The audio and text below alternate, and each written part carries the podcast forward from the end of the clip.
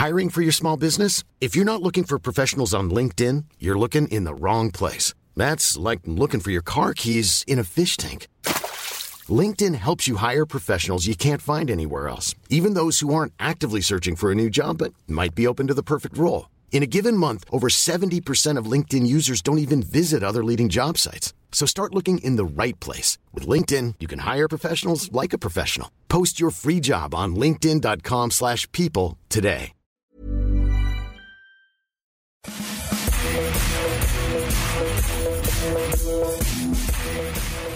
Salut à tous, samedi, veillée d'armes, veillée d'une finale de Ligue des Nations entre euh, la France et l'Espagne à San Siro, dans ce formidable stade de San Siro qui, paraît-il, sera bientôt détruit, ce qui est vraiment dommage. J'imagine Martin qui est au pied de ce formidable stade devant ses colonnes, vous savez, j'allais dire enturbané, mais euh, très euh, symbolique de ce stade-là. Ce serait vraiment dommage de le détruire, clairement. Je suis arrivé, je lui ai fait un gros câlin. Je lui ai fait un gros câlin, je lui ai dit de pas s'en faire. Euh, que tonton Maxime viendrait le voir un jour ou l'autre avant, avant, avant que la lumière s'éteigne complètement. Mais alors moi, ce qui m'a marqué dans ce stade, c'est que je pense que j'ai jamais vu un stade aussi massif de ma vie. C'est un truc monstrueux. Et puis, ça reste quand même un des stades effectivement les plus mythiques d'Europe. Et je suis très heureux que la France ait battu la Belgique d'abord pour voir ce stade de San Siro Ouais. ou Giuseppe Meazza. Et quand tu parles de la lumière qui s'éteint, j'espère que tu parlais de celle du stade avant la mienne. Attends, Maxime, de toute façon, on va tous y passer à un moment ou un autre. hein. Ouais, ouais, bah, enfin bon, cela dit, normalement, il me reste un petit peu. D'ailleurs, tiens, pour, pour l'anecdote, euh, je, je vois, j'ai des remarques sur, le, sur les réseaux sociaux des gens euh, sur mon âge. Alors, je crois que ça marche bien, ce que tu dis depuis le début, qui croient que j'ai Ah, vraiment c'est- 70, 70 ans. Tu as dit, tu en as 67, hein, donc euh, Ouais, ouais. Ouais, mais justement, à ce moment-là de la vie, ça compte. c'est vrai. C'est vrai. Euh, on va parler Bah, du match quand même, Maxime. bah pas ouais, qu'à seulement faire. ton âge. Ouais, et on va, on va faire, on va pas faire comme d'habitude, on va vous donner le sommaire au fur et à mesure de l'émission. Vous allez le découvrir. De toute façon, vous l'avez découvert sûrement si vous avez ouvert ce podcast-là parce qu'il est marqué sur le titre. Mais on va tout de suite commencer par l'actu finalement parce qu'il y avait une mise en place tactique d'avant-match, la fameuse mise en place tactique d'avant-match et de, enfin, il y avait, non, justement, il n'y a pas y mise en place pas. tactique. Voilà, c'est ça la faute. Non, mais simplement. euh, Donc, effectivement, juste, juste derrière moi, il y a un quart d'heure, s'est achevé euh, bah, le dernier entraînement des Bleus avant la finale de la Ligue des Nations demain euh, face à l'Espagne. Et normalement, avant chaque euh, rendez-vous, à chaque veille de match, Didier Deschamps met en place un système, ses joueurs, il fait une opposition, c'est-à-dire euh, 11 joueurs avec une chasuble et 11 joueurs sans chasuble, et ça nous permet d'entrevoir ce qui va se passer le lendemain. Aujourd'hui, il ne s'est absolument rien passé, donc il faut savoir que c'est à huis clos, hein, donc c'est à l'abri des regards des journalistes. Mais bon, on se faufile, on va dire. Euh, et, et non, simplement pour dire qu'aujourd'hui, il n'y a pas eu de mise en place tactique, que les joueurs, euh, c'était Interville, hein, c'était à Tauromachi, euh, Tauromachi, c'est-à-dire que des taureaux, que des taureaux. Ils ont terminé par une petite séance de jongle, voilà. euh, mais euh, on peut rien tirer de cet entraînement-là. Alors, qu'est-ce que ça dit? On pourrait se dire, bah, ça dit rien du, du match de demain.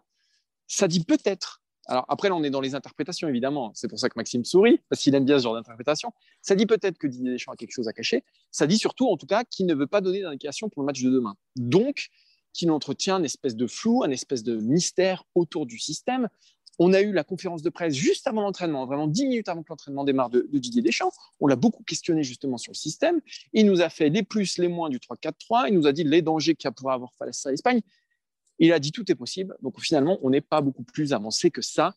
Maxime, alors du coup, je te pose la question à toi. À ton avis, demain, bah, comment joueront les Bleus? Il est sympa Didier parce que il, fait le travail, mais à la fin, il t'en donne beaucoup, mais à la fin, tu te rends compte que finalement, il t'a pas fait Il avancer rien. Il rien. Voilà. Alors d- déjà, il y a quelque chose qui est intéressant, c'est que c'est une habitude que n'avait pas Didier Deschamps avant de ne pas, de pas faire de, comment dire, de, de mise en place tactique. C'est arrivé à un moment dans la- pendant la Coupe du Monde, euh, à partir du France-Argentine notamment, où là, c'était même au-delà de la mise en place tactique, c'est-à-dire qu'il avait déplacé l'entraînement euh, pour se mettre à l'abri de regard, mais finalement, euh, avec le recul, il n'y avait jamais de surprise avec cette équipe-là, parce qu'il avait son trouvé son système depuis le Pérou. Il y avait le Danemark avec les coiffeurs, mais n'empêche que l'équipe qui avait affronté le Pérou serait celle qui irait jusqu'au bout de la Coupe du Monde avec Matuidi évidemment et juste Tolisso en quart, parce que Matuidi était euh, suspendu. Pendant l'Euro, en revanche, ça a été beaucoup plus aléatoire. La veille de l'Allemagne, il n'y a pas eu de mise en place tactique. La veille de la Hongrie, il y en a eu une, mais il a un peu panaché tout ça. Le Portugal, il y a eu une mise en place tactique.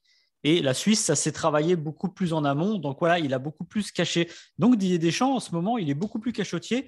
Et avant d'interpréter ce que ça peut dire, j'ai envie de dire que ça dit juste une chose, c'est que c'est un rendez-vous important. Voilà. Parce que en général, quand il commence à cacher ce qu'il y a à cacher, c'est que vraiment les Bleus, non pas sont, dans le dur, mais ils sont au pied de quelque chose de très important. Voilà. Mais moi, je suis bien embêté en vrai, pour, te dire.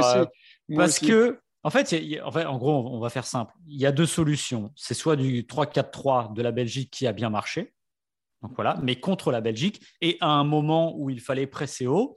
Mais demain, c'est l'Espagne, et l'Espagne, c'est pas la Belgique, c'est pas le même football. Et euh, comme tu l'as dit, Didier Deschamps aime beaucoup les effets miroirs. Euh, si on joue en 4-3-3 contre la Belgique, c'est aussi parce qu'ils ont trois défenseurs. Et, comme face à la Finlande, comme face à la Suisse. Et les trois dernières fois où on a joué avec trois défenseurs, c'est parce qu'on s'est aussi adapté à un adversaire qui jouait de la même façon. Et on sait que l'Espagne, il a dit une chose, il des champs en conférence de presse. Il y a une chose dont je suis sûr, c'est que l'Espagne jouera à 4 demain. Ce qui signifie que potentiellement, si on suit le raisonnement, eh ben, il pourrait malgré tout changer, malgré ce qui s'est passé face à la Belgique. Mais on est sur une dynamique une dynamique entretenue par un, par un système, entretenue par des joueurs, entretenue, voilà. Et, là, ça, ça viendrait à, briser cette dynamique parce que de toute façon, il faudrait aussi, malgré tout, je pense, changer les joueurs puisqu'il n'y aurait plus trois centraux. Donc, c'est voilà, c'est là, on est sur un fil. On est sur un fil avant, avant le match face à, face à l'Espagne. On est sur un film, mais je ne serais finalement pas étonné qu'il change, qu'il revienne chemin à 4 derrière. Euh, alors, ça va dire un peu le contraire de ce qu'on disait hier, parce qu'on disait que c'était très bien et que le 3-4-3, c'était pas mal.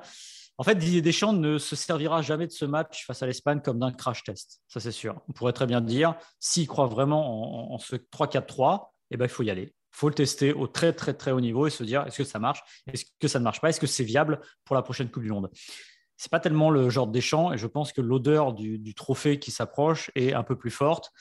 Donc je serais en effet pas étonné qu'il revienne euh, à 4 derrière, mais qui dit 4 derrière dit euh, dans l'animation quelque chose de différent. Euh, ça dit aussi que au milieu de terrain, il mettrait trois milieux. Et c'est-à-dire que sur le banc, il n'y aurait plus de solution, puisque on le sait, ah, Mario est out. Il en resterait un. Donc c'est plutôt. Et puis, ce qui dit aussi que bon, il titularisera Pogba, c'est sûr. Chouameni, c'est une certitude aussi. Mais ce qui veut dire qu'aussi face à l'Espagne dans une finale de Ligue des Nations, il titulariserait soit Verretou, qui n'a pas forcément apporté toutes les garanties internationales lors du premier rendez-vous euh, de, septembre, ou Matteo Guendouzi, qui lui aussi, euh, bah, en équipe de France, c'est simple, il n'y a pas eu pour le moment. Mm. Donc, euh, ça ressemble pas à Didier Deschamps. Ça ressemble pas à Didier Deschamps, ce, ce pari-là. Mais c'est sûr qu'il y a un, maxi risque, parce que comme tu l'as dit, si ça joue à trois milieux de terrain, tu as Pogba qui a, je crois, 88 sélections, donc lui, c'est bon, il n'y a pas de problème. Euh, Chouameni qui en a 4, et derrière Guendouzi, 0, ouvert et tout. Euh, et quand on sait l'importance du milieu de terrain espagnol et, euh, eh de ce secteur de jeu en général, c'est un risque. Mais en revanche, c'est vrai qu'un joueur comme Guendouzi, avec son côté harcelaire sur le ballon, tout ça, euh, même s'il est moins bien en ce moment, ça aurait euh, une forme de logique de mettre un joueur comme ça sur le terrain pour y aller à fond et essayer de gêner la relance espagnole parce que la clé, elle va être là aussi. Voilà. L'autre problème que ça pose de revenir euh, en 4-3-3, c'est évidemment aussi les trois de devant. On a vu que ça ne marchait pas bien. C'est le problème principal. Voilà. Et si Deschamps reste dans sa logique de construction d'équipe qui part de l'avant, c'est-à-dire ce qu'il fait depuis que Benzema est revenu, euh, ce qu'il a toujours essayé parce qu'il ne démord pas de faire jouer les trois ensemble quand ils sont disponibles, ça voudrait dire qu'on se retrouverait dans une situation un peu à l'allemande euh, du 14 juin dernier. Alors c'était super encore une fois, mais en face là c'est l'Espagne, c'est pas exactement pareil et ça obligerait encore une fois Griezmann pour sa centième sélection à se retrouver sur le côté droit et sûrement à être moins, euh, moins, moins influent offensivement. Donc, c'est un jeu de, on va dire, de, balancier entre le pour et le contre pour Deschamps. Il y a une dernière solution, il y a le 4-2-3-1. 4-2-3-1, ce qui permettrait d'amortir euh, au milieu de terrain, d'en mettre que deux, donc d'avoir des solutions sur le banc. Le problème, c'est qui joue côté droit si, euh, si Mbappé joue côté gauche.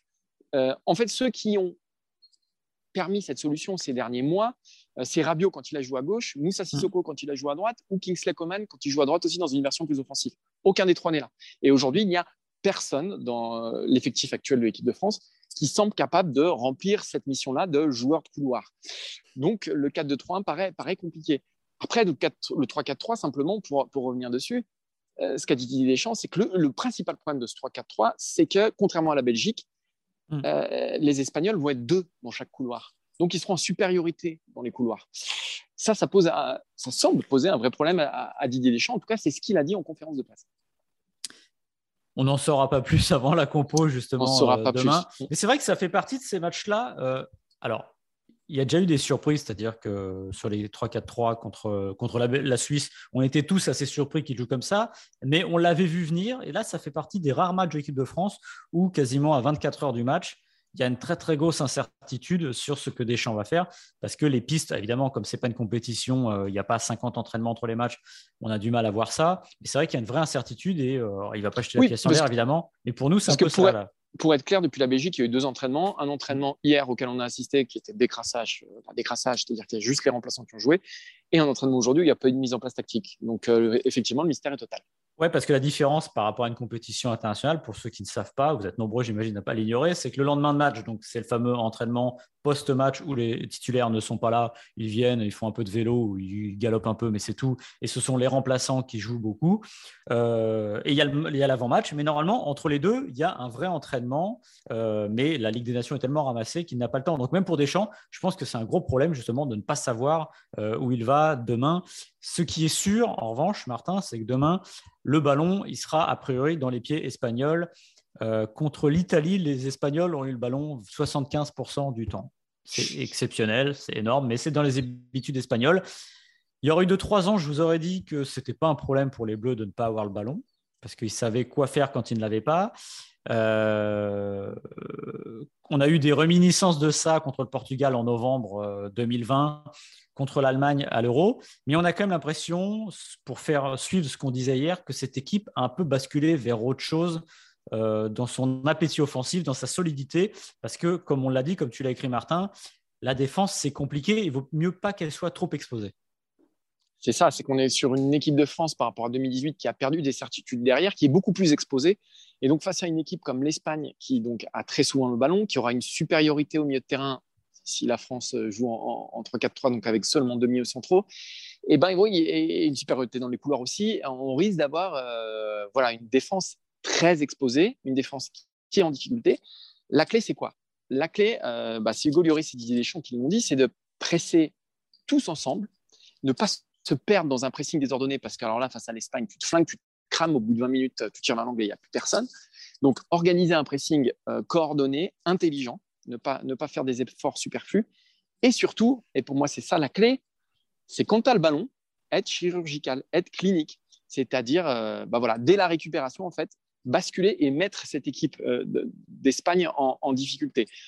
L'équipe d'Espagne, elle a été très forte dans son pressing offensif face à, l'Italie. C'est peut-être ça la clé. En fait, c'est peut-être les deux pressings la, clé.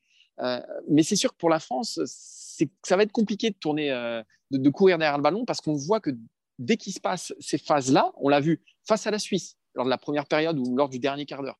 On l'a vu face au Portugal euh, lors de la, première mi-temps. On l'a vu face à la Belgique lors de la première mi-temps, quand les Bleus n'ont pas de ballon, en fin de première mi-temps, on va dire, face à la Belgique, quand les Bleus n'ont pas le ballon, ils sont en énorme difficulté.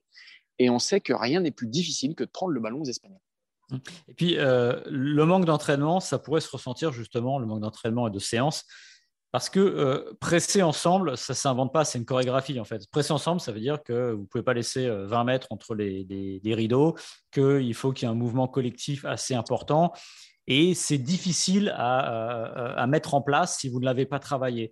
Donc, ça sera aussi un défi pour l'équipe de France. C'est peut-être aussi ce qui fait pencher euh, la réflexion du côté d'une équipe un peu plus attentiste, même si c'est un risque énorme. Voilà. Après, sur le papier, l'équipe de France a les armes. Encore une fois, c'est le match de l'Allemagne. L'Allemagne a une, bonne, une moins bonne utilisation du ballon que l'Espagne, ça c'est clair et net, mais n'empêche que c'est une équipe qui sait surgir, et comme tu l'as dit Martin, s'il y a un ou deux ballons qui sont récupérés assez haut, ça peut aller très vite dans le dos, évidemment, avec Mbappé, avec un Mbappé qui est revenu en plus euh, à un niveau plus qu'acceptable à une équipe de France. Donc c'est vraiment le moment pour ça, mais c'est vrai que ça va être un, drôle de match là-dessus parce qu'il y a vraiment deux choix euh, très, très, très différents, même si je pense qu'il y en a peut-être un sur lequel Deschamps va plonger un peu plus, c'est-à-dire d'attendre. Et je peux dire qu'en tout cas, le danger, il est très identifié du côté de l'Espagne. Je parle très mal espagnol, mais les, journalistes espagnols n'avaient qu'un mot en tête, qu'un mot à la bouche même, c'était Mbappé. J'entendais des Mbappé de partout dans la salle de presse. Euh, on sait, on sait, et évidemment, vu la physionomie de ce match-là, qui ressemblera à, ce qu'on a déjà vu, euh, euh, c'est-à-dire avec, bah oui, ce, seront les relais de Benzema, l'intelligence collective de Griezmann et la vitesse et le tranchant de Mbappé qui seront les principales armes offensives de cette équipe de France.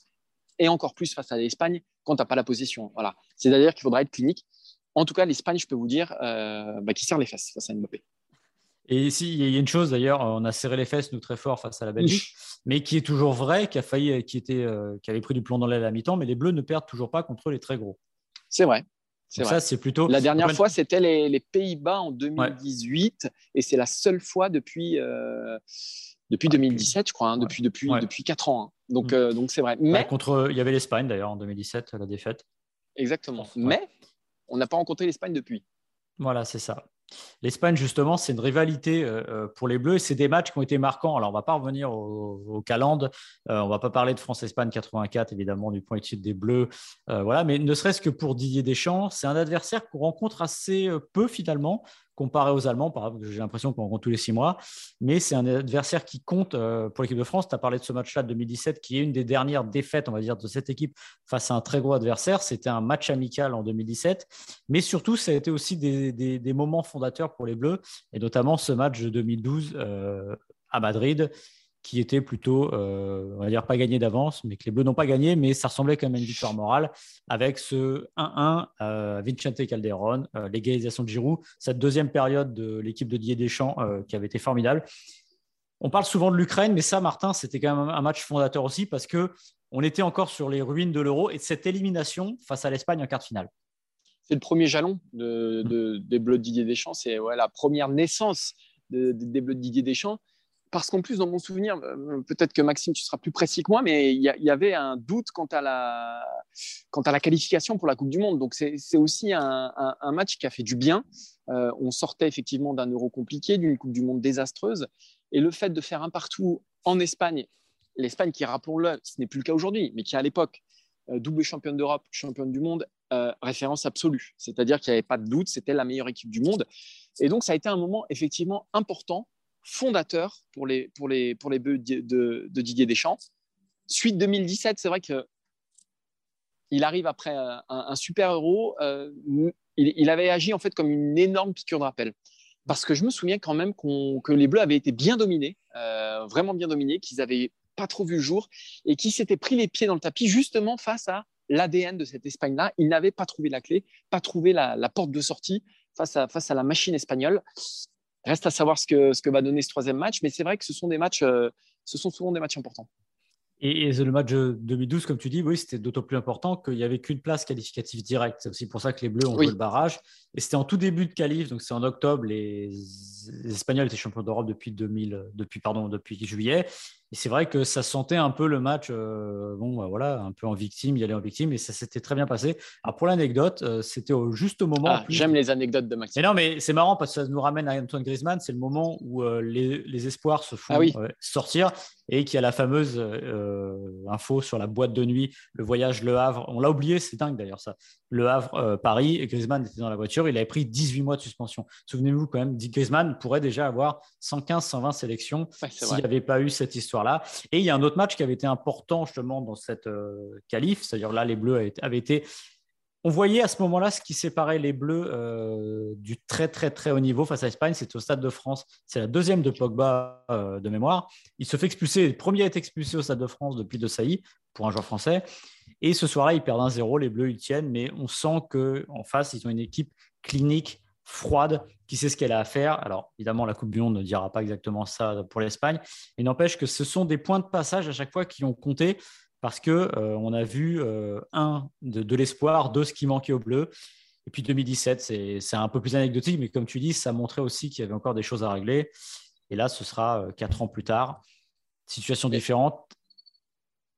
Oui. Et c'est là où il faudrait, c'est à nous d'être, enfin, c'est à la France d'être clinique et, et froide demain, parce que je pense que si on part dans un match fou, fou, fou, je sais pas, je, le sens moyennement face à l'Espagne. Mais, mais ce qui est drôle, c'est que Didier Deschamps a plutôt endossé le costume de favori quand même. Euh, mm. À la fin de la conférence de presse, euh, il lui a été posé cette question. Il a dit Bon, bah, si ça vous fait plaisir, pourquoi pas Effectivement, c'est une équipe jeune, etc. Moi, j'aurais du mal à dire. J'aurais du mal à dire parce que je pense que c'est typiquement l'opposition que les Bleus n'aiment pas, typiquement l'opposition qui, qui pourrait les enquiquiner, et typiquement l'opposition où Didier Deschamps pourrait sortir un, truc du chapeau. Après, une fois qu'on a dit ça. mais je suis d'accord avec toi, je pense que le, sur le papier, c'est le pire match-up pour les Bleus. je pense vraiment. Mais il ne faut pas oublier que les Espagnols sont encore une énigme. C'est-à-dire qu'ils ont fait une demi-finale à l'Euro, mais on sent que c'est une équipe qui avance à tâtons, qui a du talent, euh, qui sort des joueurs. On a vu avec euh, Gavi qui a 17 ans, mais qui n'a pas encore, euh, qui s'est pas encore affirmé malgré cette demi-finale. Donc voilà, je pense que le costume de, favori sur les épaules des Bleus me semble logique, ne serait-ce que par l'expérience de cette équipe. Mais maintenant, je pense que je ne m'attends pas à un match fou et comme tu l'as dit, je pense qu'il vaut mieux pas que ce soit dans la folie parce que sinon ça pourrait moins bien se passer pour les Bleus à mon avis. Bah, Maxime, tu vois, on est dans les temps. Tu vas pouvoir avoir tranquillement ta soirée parce que on va pas révéler toute la vie intime de Maxime, mais ce soir il y a un grand rendez-vous. Voilà. Ouais. ce soir il y a un grand rendez-vous. Donc là, tu es en train de me euh, faire croire que je. Non, déjà, là, tu es en train de faire croire aux gens ou de laisser. Parce que si je ne sais pas ce qui se passe, pour moi, les gens se disent le mec, il va, il va sur Tinder, il a un rencard ce soir. Ah non, mais il faut, il faut disons, euh, comment dire ça, sans dire ce que c'est. Non, c'est pas ça, je, suis rangé, je suis rangé des voitures. Donc, voilà. mais il faut que tu, faut que tu, faut que tu rendes hommage. Il fallait que je parte, voilà. voilà, il faut que tu. Voilà. On va pas en dire plus. On va pas dire que c'est l'anniversaire de ta femme aujourd'hui et qu'il faut, qu'il faut que tu vites que tu ailles au restaurant, sinon ton mariage est en difficulté. Voilà, on va le dire. Parce que les gens n'ont pas à le savoir. Non, exactement. Mais par contre, là, on vient, on vient de briser des cœurs parce que je pense quand même qu'il y a des gens, Maxime, qui sont tombés amoureux de ta voix depuis le temps et qui se disent voilà, est-ce qu'il est y a un petit cœur à prendre, tu vois, sous cette armure euh, un peu nostalgique ah, eh ben, le cœur toujours, Oui, mais il y a toujours un petit bout de cœur à prendre, tu vois. Moi, je suis un grand sensible quand même, d'une certaine manière. Donc voilà. ah, ben, je veux dire à ta femme, elle sera contente. ah, elle ne nous écoute pas, donc c'est parfait. Voilà, exactement. Sachez qu'il y a un petit bout de cœur pour vous, si jamais, toutefois. Voilà. Euh, il, faut, il faut simplement euh, aimer les vieilles pierres. comme son tiro d'ailleurs derrière. Voilà, exactement. Merci, euh, merci Maxime. On se, retrouve demain ici même, je pense, euh, avec son trophée. J'essaierai de subtiliser le trophée de la, Ligue des Nations si jamais la France s'impose. Je demanderai à Didier de venir et de vous le montrer quand même. Euh, et puis on se donne rendez-vous du coup bah, demain, demain très tard dans la nuit. Exactement. Bon match, bonne finale et puis bah, allez les Bleus, on a le droit de le dire. Et bon, et bon resto Maxime et merci Sébastien. bon, bon, resto Martin aussi. Hein. Moi aussi, ce sera une pizza quoi de ce stadio. Ciao, ciao. attends, ça fait quand même 3 ou 4 pizzas dessus, j'ai l'impression. Septième, ouais, septième. Ah, ça commence à, un moment, ça commence à compter, ça commence à s'alourdir. Exactement. Salut. Ciao, ciao.